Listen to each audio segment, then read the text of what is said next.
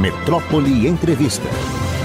Doutora Soraya Carvalho, muitíssimo obrigado pela sua presença, um prazer ter você aqui. Tudo bem com você? Bom dia a vocês, o prazer é todo meu. É realmente um prazer estar aqui, escuto sempre vocês quando estou dirigindo e agora estou aqui. Doutora, Vamos começar. Pode me chamar de você mesmo, com essa formalidade, né? É, se chamar tá. doutor Mário, doutor não, não, não, claro. É, Soraya. É, isso é tudo besteira mesmo. Também acho, concordo com você, Soraya. Uhum. Soraya, me diga, esse título desse livro seu, A Morte Pode Esperar? É, pode Eu esperar? respondo na última página, o spoiler. É, na verdade, esse livro foi escrito para psicanalistas, para os meus pares, porque eu achei que eu achava que os psicanalistas não sabiam tratar o suicídio. Então, eu achei que eu precisava, a partir da minha prática, eu tenho 30 anos trabalhando com suicídio, eu praticamente nasci, saí de um hospital, fui para outro trabalhar. Vocês não vão achar que eu estou mais de 30, né? Mas então, eu escrevi esse livro pensando nos psicanalistas e também pensando nas pessoas com as quais eu passei a circular no meio que odeiam psicanalista, que são os psiquiatras mas é, eu precisei mexer na técnica e na ética da psicanálise para escrever esse livro. Está esgotado há quatro anos e eu estou fazendo a segunda edição que não acaba nunca, que já virou uma outra edição, já tem mais um livro, mas a gente está sempre publicando porque a gente escuta diariamente, a gente ausculta o sofrimento das pessoas. Pois é, Soraya. Agora, é, existe uma uma, uma discussão é, de que, por exemplo, noticiar o suicídio de uma pessoa incita, é, acelera o processo de pessoas que estão na beira do suicídio e se sentem motivadas para dar esse último passo. Você concorda com isso? Eu posso falar um pouquinho da história? Sim, claro. É, então, tá na Idade Antiga, era, o suicídio era, era relativamente bem tolerado. As pessoas que queriam se matar pediam uma audiência ao Senado e aí falava as, as questões uh, pelas quais uh, justificava, né? E o Senado decidia se ele poderia se matar ou não. Na Idade Média, que foi que começou o problema, começou um relacionamento sério entre a Igreja Católica e o Estado. E o suicídio passou a ser o pior dos pecados para a Igreja e passou a ser um crime para o Estado. Porque aquele que tentava o suicídio e não morria era preso, tentativa de auto-assassinato. E se morresse, a, a igreja confiscava os bens da família. Então tinha toda uma questão aí por trás, né? Se proibia, lógico, mão de obra barata que não se queria perder, porque isso não chegava à nobreza. Começou aí o preconceito, o tabu, porque o pior dos pecados, o Marte de Satã, São Tomás de Aquino e Santo Agostinho que pregavam isso. Aí continua até hoje, a gente tem esse olhar medieval sobre essa nossa idade contemporânea. Só que aconteceu que com o fortalecimento do capitalismo e a introdução da medicina social, o suicídio passou a ser uma ocupação dos médicos. O suicida, ou ele era um doente, um louco, um insan, insan, insano, insano, ou ele era um infame, ele não prestava. Hum. E aí o que aconteceu? Com a medicina social precisava higienizar a população e aí cuidava das vacinas, das epidemias, das endemias. Aí o médico deixou de cuidar do doente para cuidar da saúde da população. Então ele teve um status muito maior a partir daí. E o suicida passou a ser um marginal, porque ele era à margem da sociedade, ou um anormal, porque ele não estava dentro da norma e do padrão. Então ele passou a ser perseguido tinha leis assim muito sérias. É, pra você ter uma ideia, em Londres, a lei do, contra o suicídio, é, o suicida foi extinta em 1971. Então é uma coisa recente. Bom, o que acontece? Nesse período, 1900, 1774, Goethe escreveu um livro, Sofrimento do Jovem Werther. E ele tinha uma, um, um, um caso, assim, um, um romance, uma, uma loucura de amor, mas ele foi dispensado e ele se matou. O que aconteceu que naquela época muita gente se matou justamente quem se identificava com o personagem. Quem tinha, quem não tinha um caso de amor, um problema de amor, e aí resolveu da mesma maneira. Aí se, se criou esse termo, o efeito Werther, quando há um efeito de, entre aspas, imitação, a gente prefere dizer identificação. Uhum. Efeito Werther ou efeito contágio. Aí entre os jornalistas. Antigamente, os jornalistas, eles noticiavam o suicídio como um espetáculo. Então, existe uma espetacularização, muitas vezes, quando era uma pessoa famosa, era uma coisa incrível. E aí acontecia o efeito contágio. E aí, o que, que aconteceu? A palavra suicídio foi banida de dentro das redações, dos jornais. Não se podia falar em suicídio de maneira nenhuma, era um pecado. Aí passou a ser um pecado.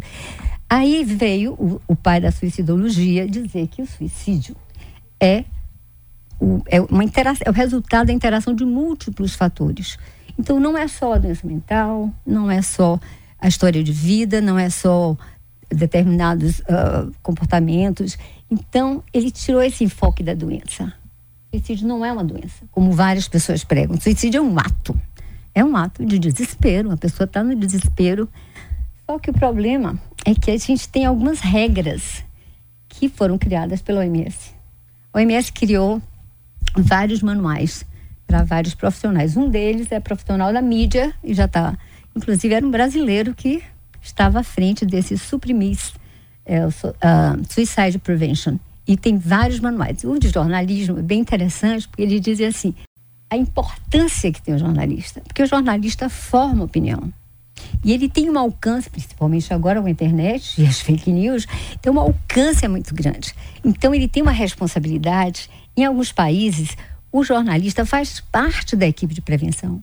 Ele toma curso de capacitação, porque ele precisa saber como informar. Porque a, a, a ideia é nunca dizer como foi feito, o agente que foi utilizado. Se foi tomou isso aquilo, ou fez daquela maneira. Nunca pode dizer.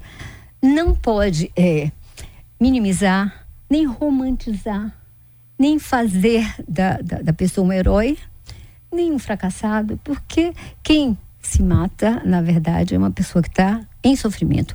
Então, o que, que acontece? Muitas vezes o jornalista tem um cuidado danado mas aí entram os pseudo-jornalistas, que são as pessoas que têm um, um celular hoje, todo mundo acha que é jornalista. Então, eles acham que é mais importante filmar a cena da morte do que ir lá tentar persuadir a pessoa. Então, os valores humanos estão muito deturpados. Ele tem um valor de mercado, esse que está filmando, agrega valor se ele for o primeiro a apostar. Isso. Tanto que eu bolei um decreto de lei, dei para um, um, um deputado, que seria assim, criminalizar todas as pessoas que filmassem, fotografassem e viralizassem, compartilhassem, como é com a pedofilia, que seria crime. Porque aí sim, efeito contágio. Porque não só, aí tem outro detalhe que às vezes o repórter também faz, tentar dizer qual foi a razão, às vezes a pessoa, ele acha que é homossexual, ah, foi tentar explicar, nunca, nunca. Você nunca pode tentar dar uma explicação. E outra, muitas vezes a família não sabe. E ela vai ficar sabendo através do repórter. E vai depender de como ele vai veicular, sempre de uma forma respeitosa, sempre dizer a dor que é, mas dizer de uma forma muito clara e sempre dizer onde buscar, onde buscar ajuda não tem para onde correr. E aí a gente sempre fala de quem? Do CVV. CVV, todo mundo é voluntário. Ninguém dá um centavo ao CVV. O CVV vive com os, do dinheiro dos próprios voluntários. Eles pagam as suas próprias sedes, eles pagam para trabalhar. Todas as empresas divulgam ajuda no CVV. Ninguém dá um centavo. Quer dizer, é, é, é assim, é, existe no Brasil todo agora que eles conseguiram 0,800, mas só. Então, eu acho que gente, esse também é um apelo, né, para o CVV. Eu acho que a gente tem que pensar que o CVV é uma é de utilidade pública, tem mais de 50 anos. Foram dois jovens que criaram e está pelo mundo. Então, é, a gente deve muito ao CVV. E aí, eu, dentro dessa pergunta que você me fez, né, o repórter deve noticiar? Deve. De uma forma clara, sucinta, clean, assim, sabe? Respeitosa e não tentar dizer o que foi nem o que não foi, nem agregar juízo de valor. E nunca, absolutamente nunca dizer a vida vale a pena. Viver é a melhor escolha. Porque assim, de uma certa maneira, a gente, as pessoas tendem a usar seus é, pressupostos, seus valores religiosos, morais, como a gente vê nos hospitais. eu trabalho também na emergência e, e vejo muitas vezes uh, o médico dizia assim: você não queria se matar, vamos combinar, você queria atrapalhar o meu plantão. Da próxima vez você faz isso, isso isso que é tiro de queda. Aí eu já criei uma outra lei também que era o seguinte, que é a seguinte: todo a pessoa que tiver risco de suicídio vai receber uma pulseirinha roxa, que é a única cor que não foi usada ainda. Não tem risco de queda, risco de engasgo, risco de suicídio. Aquele médico que dê alta antes da pessoa ser avaliada por um psiquiatra ou um psicólogo e se acontecer alguma coisa, ele vai ter que responder. Porque é muito sério. Tem, tem médico que diz: seu lugar é na igreja, minha filha, vai embora, não é aqui não. Ou uma vez uma auxiliar, uma técnica de enfermagem falou assim: mas você querendo se matar por causa de homem? Com tanto homem aí no mercado, eu digo: como é que diz uma coisa dessa, além de procedente, né? A situação tem tantos assim no mercado. é totalmente incabível, assim, é, é impossível você dizer isso numa situação de trabalho. Então, é é muito chato a gente assistir esse tipo de coisa porque acham que é para chamar atenção. Nunca. Se a pessoa. Tem tantas maneiras interessantes de chamar atenção. A pessoa é, pôr a vida em risco para chamar atenção, ou ela está sofrendo muito ou ela está doente. Então a gente tem que acolher. Se a gente desafiar para chamar atenção, aí ela vai provar que não é. A pessoa vai se matar. Tanto que 50% das pessoas que se matam fizeram uma tentativa anterior. Então cai por terra essa ideia de que tentativa de suicídio é para chamar atenção. E outra coisa que eu acho interessantíssima, Mário, é que 40% das pessoas que se matam buscam um serviço de saúde geral, não mental. De sete dias antes, de dois a sete dias antes de se matar, com queixas físicas. Então, se a gente capacita a saúde básica, atenção básica, que eu fiz isso durante anos indo para o interior, capacitando médico, é, agente comunitário. Se a gente capacita a reconhecer os sinais, os sintomas, essa pessoa vai receber um diagnóstico precoce, um diagnóstico assim, risco de suicídio, não é que está doente. E vai ser encaminhado para algum lugar para ser acolhido. Então, acho que isso é de uma, é de uma importância tão grande, porque a gente cai naquela ideia de que a doença não, essa pessoa precisa de ajuda e ela pode ser simplesmente perguntada. Em duas perguntas, inclusive, o que o repórter também pode fazer. Se vê uma pessoa que de repente muda a maneira de ser, ele é extrovertido, ele está mais irritadíssimo, não quer conversa com ninguém, está mais agressivo, ou então mais ensimismado.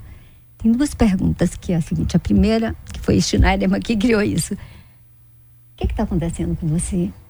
Mas eu sempre digo, só pergunte se você suportar ouvir a resposta. Ah, se sim. for para dizer, tire isso da cabeça, rapaz, vamos tomar uma. Que nada, que maluquice. É melhor não perguntar. E a segunda é, o que é que eu posso fazer para te ajudar? Não é oferecer milhares de alternativas. A pessoa não quer nada. A pessoa quer morrer. Aliás, esse negócio de querer morrer é outra questão, é muito ambivalente. Na verdade, a pessoa quer matar a dor, a princípio. Ela, ela não quer morrer, ela, ela não quer viver diferente. Mas aí ela passa tanto tempo esperando que alguma coisa aconteça que ela passa a querer morrer. Mas ela não quer fazer com as próprias mãos. Então ela passa um tempo esperando que Deus dê um câncer. Tem gente que diz: Eu peço ao Pai do céu um ano inteiro pedir um câncer, ele não me deu. Ou começa a andar em lugares onde possa ser assaltada e tem um assalto e pede pro ladrão, pelo amor de Deus, me dê um tiro. Cara, por que não vou dar tiro nada? Ele fica com raiva, bate e não dá o tiro. Como não acontece, depois de esperar tanto, tem que fazer com as próprias mãos. E não é fácil, gente. Tem toda uma logística. E aí, na minha cartilha, que essa cartilha dá até para baixar na internet, chama-se Suicídio. Estigma e enigma da sociedade. Porque tem todo um estigma nesse fenômeno que é um enigma. Porque eu ainda não consegui uma resposta, porque não tem uma resposta. Tem as respostas. E essa coisa do estigma, por exemplo, os filhos de um suicida, ele sofre com isso, quer dizer, para a família isso rebate de uma forma extremamente negativa? Muito, muito, muito. Mário, você tem uma ideia, um suicídio na família representa é, a, a, gente chama de os sobreviventes, né? Sobreviventes não são, não são, não são só aquelas pessoas que tentaram e não morreram, mas são todas as pessoas que de alguma maneira foram impactadas pela morte, por suicídio. Então chamamos de enlutados, sobreviventes enlutados do suicídio. Uhum. Então é um fator de risco.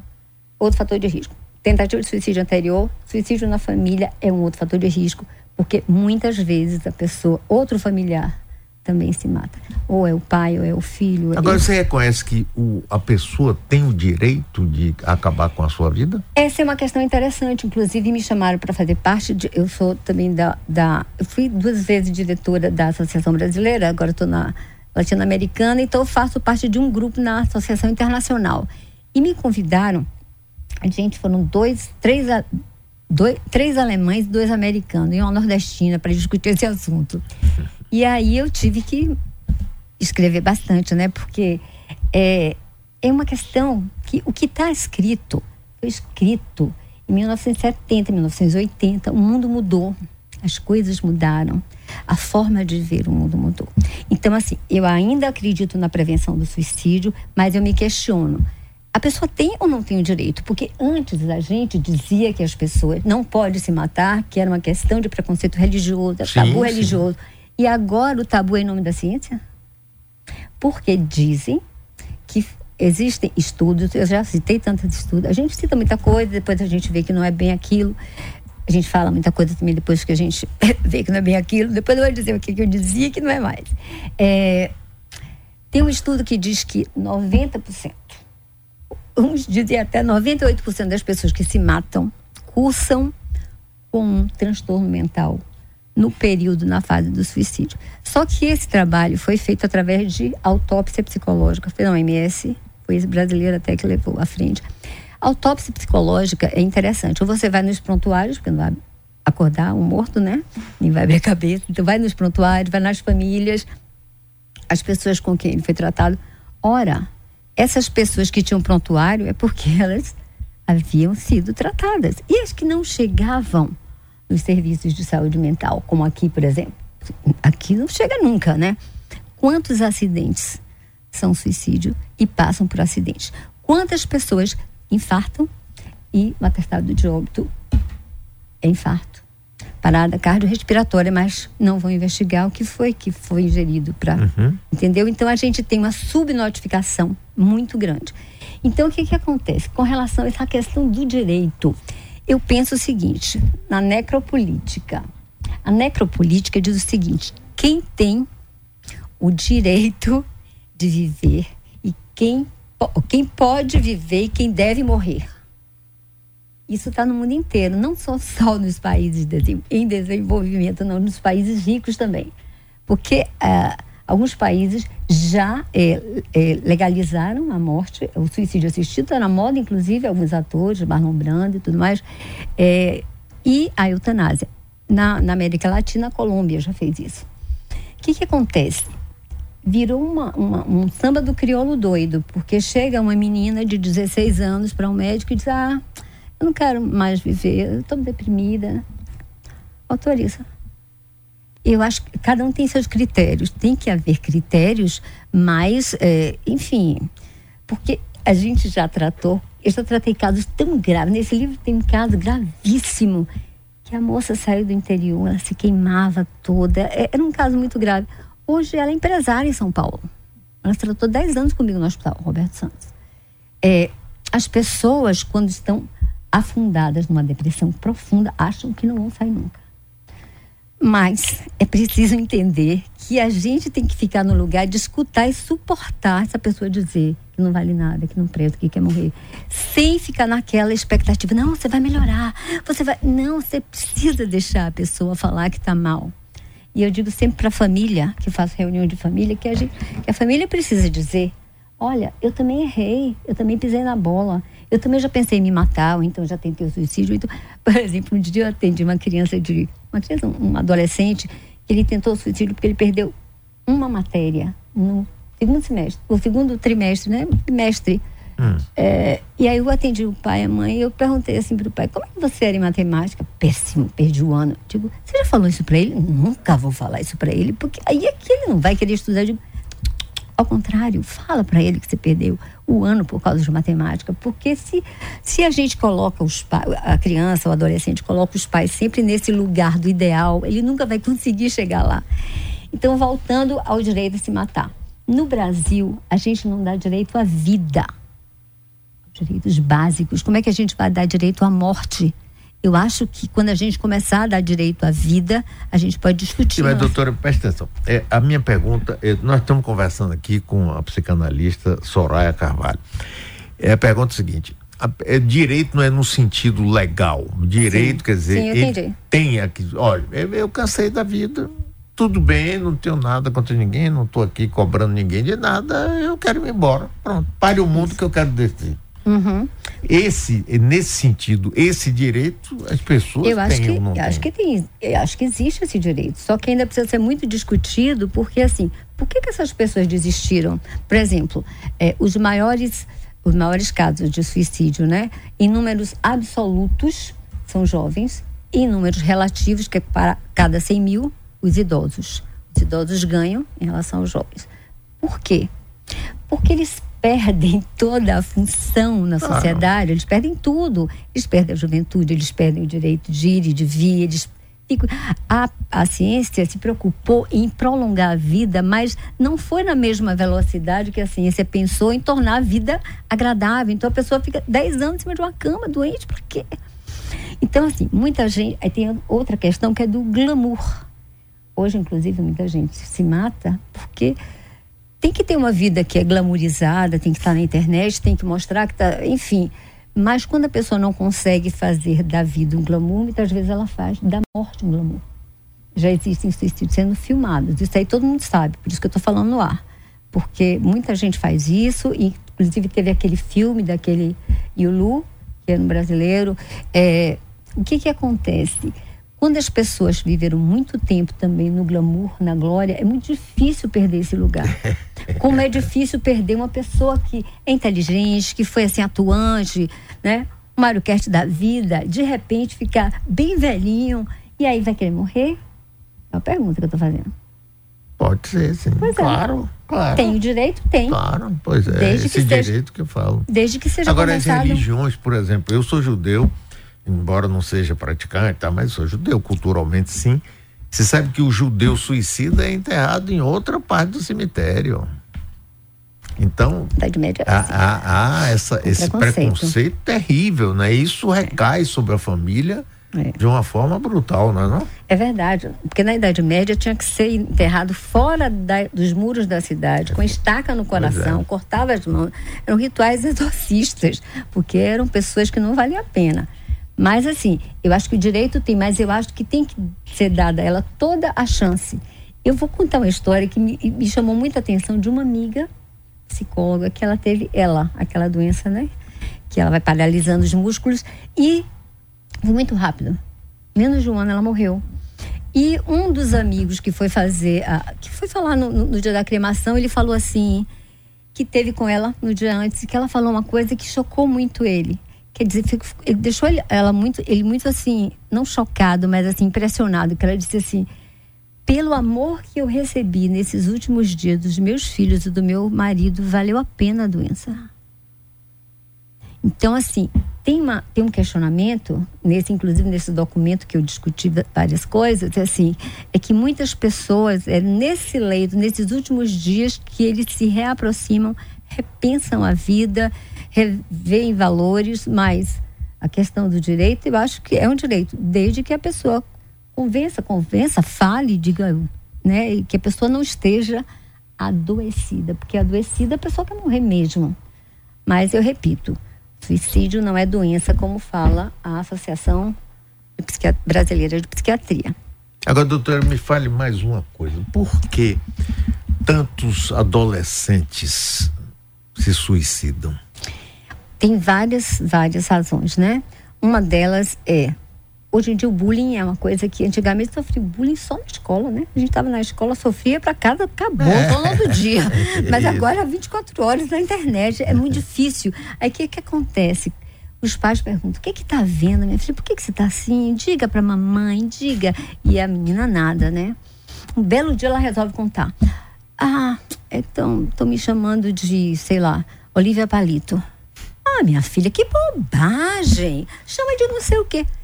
Você não pode fazer, você tem que se reportar à idade da criança, entender como é para ela ser chamada de Olivia Palito. E não simplesmente a partir de sua idade, do seu ponto de vista, achar que você pode defender. Então, ali acabou o canal de diálogo.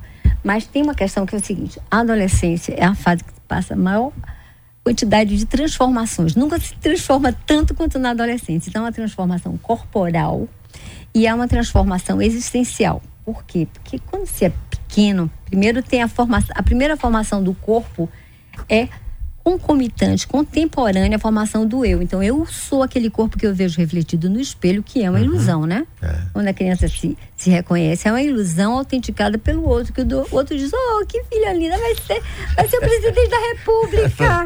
vai ser, vai ser a princesinha da mamãe. Então, assim, o outro diz, o outro assina. Então, eu sou aquilo que eu estou vendo que é uma ilusão. Então, o eu e o corpo se constituem, a princípio, contemporaneamente. Aí a criança cresce achando que vai ser aquilo e para ser amada ela vai ser aquilo que papai e mamãe disseram. Então os pais são os grandes heróis, são superpotentes, oniscientes, onipresentes. Mas quando vai chegando na adolescência, que aí os filhos começam a ver que os pais também cheios de defeitos, cheios de problemas, e aí começam a apontar os problemas, as, os erros, os defeitos e os pais que deixaram a juventude para se dedicar aos filhos, tiranã, não querem perder o luto. O luto desse lugar de herói é muito difícil para os pais, como é difícil o luto do corpo infantil. Aí começa a transformação corporal. E aí, aquele corpo que era reconhecido eu, que se reconhecia naquele corpo, ele não se reconhece mais, isso é outro corpo começam as pernas a crescerem demais, o tronco, e aí fica tudo estranho, a voz nos ombros. E aí eles olham para o espelho e não sabem mais quem eles são. Mas eles não têm mais o referencial dos pais, porque eles não querem mais esse referencial. O que acontece? Vai buscar nos grupos. E os grupos, tem o grupo das patricinhas, dos mauricinhos, dos nerds, o grupo dos pancadão, eh, tem todos os grupos, né? E o grupo dos que se cortam. E aí ele vai para aquele grupo que acolher muitas vezes o grupo não acolhe. Aí tem o suicídio. Porque quando você não é acolhido, você já perdeu a identidade, já perdeu o corpo, já perdeu os pais, perdeu entre aspas. E aí o, nenhum grupo lhe acolhe. Você não tem um lugar no mundo. E aí vem uma angústia intolerante, insuportável e muitas, muitos. Agora também tem muitos casos de abuso sexual na infância, ou com padrasto, ou com. Tem muitos casos, muitos casos mesmo. Há, há, muitos anos, eh, nós estamos conversando aqui com a psicanalista Soraya Carvalho, conversa ótima. Eh, há muitos anos, quando a virgindade era uma coisa assim, reconhecida como fundamental, eu tive conhecimento de várias pessoas que suicidaram porque eh, foram defloradas, falam, e abandonadas namorado chegava, não, a gente vai casar, depois abandonava. Eu conheço vários casos, é, isso, isso, acontecia é. muito isso. Isso mais tempo atrás, mas tem, tem, casos recentes, tem casos recentes. Tem? Eu tive pacientes assim que, na verdade, o problema maior é, era, é, tipo assim, perder o lacre de segurança, que era o lacre de segurança, a virgindade é o que dava a ela esse lugar especial para o pai. Uma vez perdido, ela não tinha mais lugar no mundo, porque o lugar dela era esse lugar reservado. Mas aí perdeu a virgindade para o pai, não rolava mais. Agora, doutor, outro caso tem acontecido muito é de homens que foram abandonados pela mulher. Eu não quero mais me relacionar com você. Ele vai lá, mata, mata. a mulher e se mata. É. Porque sabe que é, os homens agora estão perdendo lugar na sociedade, né? Porque antigamente o homem era tem toda uma cultura machista, o falo, é o que ele representa, e, e a mulher tinha que submeter a tudo isso. De repente, agora que as mulheres estão entendendo que elas não podem brigar, que são os homens que faziam intriga para que as mulheres ficassem brigando e não se reportassem contra eles. As mulheres, as meninas agora, elas se uniram. E os homens estão meio, tipo assim, qual é o meu lugar no mundo? Eles estão meio perdidos. E eles não suportam o abandono, porque sempre eles abandonaram. E agora eles estão sendo abandonados. E tem uma coisa narcísica do homem que nunca foi abandonado, porque mamãe sempre gruda nos filhos, né? Hum. E aí ser abandonado por uma mulher que ele não queria mais é, é, é muito doloroso. Agora, eu queria aproveitar, já que você me chamou para falar dos jornalistas, Sim, é, sim, sobre informação, eu queria dizer que eu estou muito preocupada com outro tipo de informação, que é o seguinte é, o que, que você acha? O que, que vocês acham da overdose de informação durante o Setembro Amarelo, a campanha do Setembro Amarelo. Ativamente trabalhei durante sete anos. Eu costumava dizer, se eu, se eu conseguir chegar viva até o final de setembro, eu já estou dando satisfeita. Eu trabalhava muito. Aí eu fiz uma pesquisa, onde eu identifiquei, eu fiz de 2010 a 2020 para o Brasil, porque os, os índices, a epidemiologia só vem dois anos depois, que tem que esperar todas as cidades entregarem. E a Bahia consegue, você consegue o número do dia anterior. Edna Rezende, ela é, depois diz que o baiano é preguiçoso, né? Mas então, eu fiz uma, uma, uma, pesquisa, o Setembro Amarelo começou em 2014, eu fiz de 2010 a 2020 no Brasil e até 2022 na Bahia. Eu percebi que a partir do advento do Setembro Amarelo, e eu estava lá, aumentou o índice de suicídio nos meses de setembro e outubro. Não muito, mas em relação, em relação à média anual.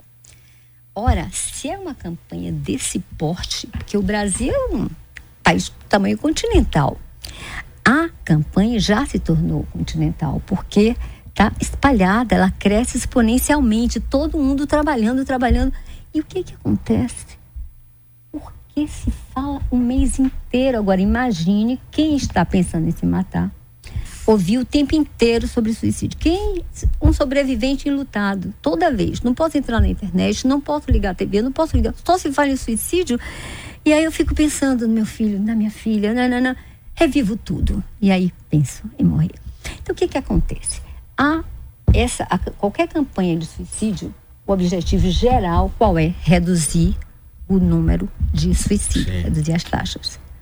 Só que a nossa campanha, a nossa campanha de, do terceiro setor não é, não é pública. Eu tive o prazer de fazer a primeira campanha pública há dois anos atrás. Depois eu falo dela. O governador topou, mas vamos lá. É, acontece que o objetivo geral não está rolando. Qual é o objetivo da campanha agora? O objetivo da campanha é reduzir o estigma reduzir o estigma é um dos objetivos secundários específicos. O geral é reduzir o número. Claro, diminuir. Claro, claro. Porque isso, a gente assinou uma carta do ODS se comprometendo a reduzir em 10% até o número de suicídio até 2020. A gente aumentou a gente aumentou. A gente está na contramão do mundo. O mundo está diminuindo, a gente está aumentando. O Brasil está no oitavo lugar no ranking. Salvador, no sexto lugar no ranking, entre crianças de 9 a jovens de 19 anos. Pense aí, 9 anos. Então, a campanha Falar, Falar. É, a gente deve muito ao Setembro Amarelo, porque levou o suicídio a ideia, a, a, o tema para dentro dos lares, as escolas, onde se fala de uma maneira muito mais simples, né, muito mais direta sobre o suicídio. Só que os números estão aumentando e não se faz nada, só se faz falar. Mas cadê a ação? Tem essa coisa de, de, diminuir o estigma, no fundo, é uma forma também de você acelerar, Exato. de liberar um pouco mais. Não, não é? eu acho que aumenta o estigma. Por quê? Porque começa assim, ó, qual é o que que a Associação Brasileira de Medicina diz? É, de psiquiatria. O suicídio é uma doença. E tá lá no site deles que uma doença mental já é de estigma. Então, se eu já passo do pressuposto que eu olho para você e digo, tá pensando em se matar, você é doente. Vai para um psiquiatra. Então, eu estou lidando um estigma dizendo que eu estou diminuindo o estigma. Pode estar diminuindo o estigma com a sociedade, mas não está diminuindo o estigma com o suicida, está dando mais um. Se a pessoa não tem uma doença mental, se ele está numa crise existencial daquela, ainda é, tem que ser levado à força para o psiquiatra, porque é doente, tem que tomar remédio, você tem que se internar. Então, eu acho que a gente está contribuindo para aumentar o índice de suicídio dessas pessoas que precisam ser acolhidas. Eu grito em alto e bom som: suicídio não é doença. Suicídio é um mato e pode estar ou não associado à doença. Independente ou não, essa pessoa precisa ser acolhida. Aí entra meu terceiro ponto, que é nosso centro de referência. Eu fiz um projeto para transformar o NEPS, que o NEPS é um modelo no, no Brasil e, e outros países também já em o primeiro centro, transformar o núcleo em, no primeiro centro de referência estadual em prevenção do suicídio do Brasil. Passou pela ALBA, a ALBA votou, foi com indicação para o governador que recebeu, sensivelmente, foi sensível, mandou para o secretário, o anterior, né? que não, que engavetou, mas a gente tinha várias audiências e era difícil, mas por fim ele me disse que não tinha interesse em suicídio. Eu disse, mas isso eu já sabia. Então. É, que coisa! É, porque assim, o suicida, vamos, pensar, o suicida, ele não produz. Porque foi uma pergunta que eu fiz na audiência pública para os deputados estaduais e federais. Por que, que tem tanta campanha? Tem campanha para tudo. Vai lá no site do Ministério da Saúde, aqui nas secretarias do município e do estado. Tem campanha para HIV, HPV, HTLV, hipertensão, é, amamentação, diabetes, diabetes é, hanseníase. Ótimas campanhas maravilhosas. Ok, mas cadê a campanha de prevenção do suicídio? E eu perguntei para eles por que, que não tem campanha de prevenção se se morre mais de suicídio do que AIDS e câncer juntos no Brasil. Todos ficaram se olhando, deputados. Vocês não sabem? Mas é tão simples. Não, não sabemos, tipo, porque as campanhas que estão aí não é para prevenir a morte, não, bobos. É para prevenir a doença, porque o doente custa a máquina pública, entendeu? O suicida que já não está produzindo Vamos combinar. Já está pensando em morrer. Ora, não consome, não produz, só consome remédio. Vamos deixar. Vamos combinar? Deixa morrer logo. Ah, mas essa visão é muito pessimista. A visão é pessimista, mas é realista, porque não existe nenhuma campanha até hoje. Aí quando eu fui fazer a minha, eu falei, eu faço desde que aumentem o meu, minha equipe. Me deram, a, equipe, a, a campanha foi linda, maravilhosa. Me deram 10 minutos na TV Bahia jornal, mas 10 minutos falar de suicídio, eu já falei 20 na Band. Agora a Band é Band entrevista, mas no, no Dia Bahia, vamos combinar. A minha lista de espera, que era 300, pulou para 700 em um dia. Cadê o pessoal?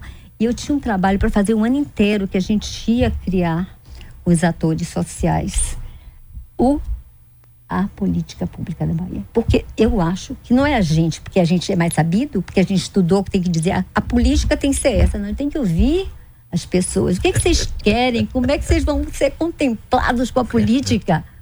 Ia ser um ano inteiro. Agora, me diga, que projeto foi esse que foi aprovado na Assembleia e foi engavetado? Tá o que, que, é que diria esse projeto? O que é? Transformar o NEPS num centro de referência, ou seja, vai ter o a NEPS parte é o núcleo, núcleo de, de estudo, e prevenção, e prevenção do suicídio. Transformar o NEPS num, num, num, centro de referência. Eu trabalho num centro de referência, eu sei muito bem como é, o CIAV, né? O Centro de Veneno.